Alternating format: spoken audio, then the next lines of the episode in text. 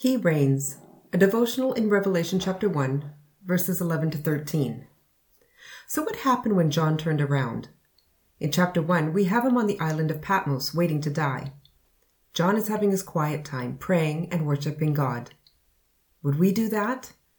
If we were in prison, in exile, with no one around that we knew, with no possible visit from anyone that loved us, would we be having our quiet time?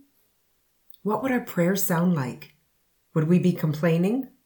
Would we be angry with the injustice? Would we be feeling sorry for ourselves, trying to convince God that we be of better use on the mainland? We will always have times when we feel like we're in exile, when we're lonely, tired, confused, persecuted, and scared.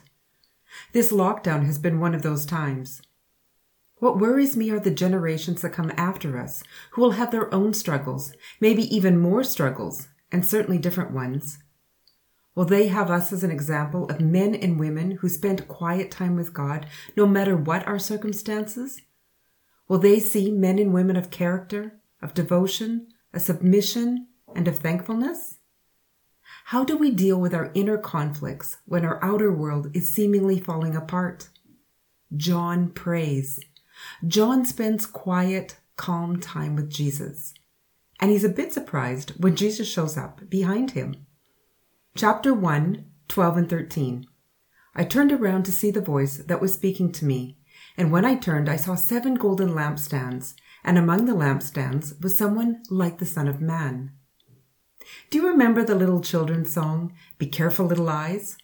There's a line in there that says, Because the Father up above is looking down with love. Well, that's not true.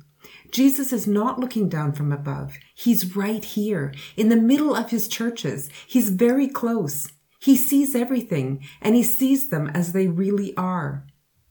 Jesus is going to show John two realities in every church. First, he will show John what everyone else sees in and about the church. Then Jesus will tell John what he sees, the really real. These may seem like seven ancient churches in an ancient world, but they represent all churches at all times.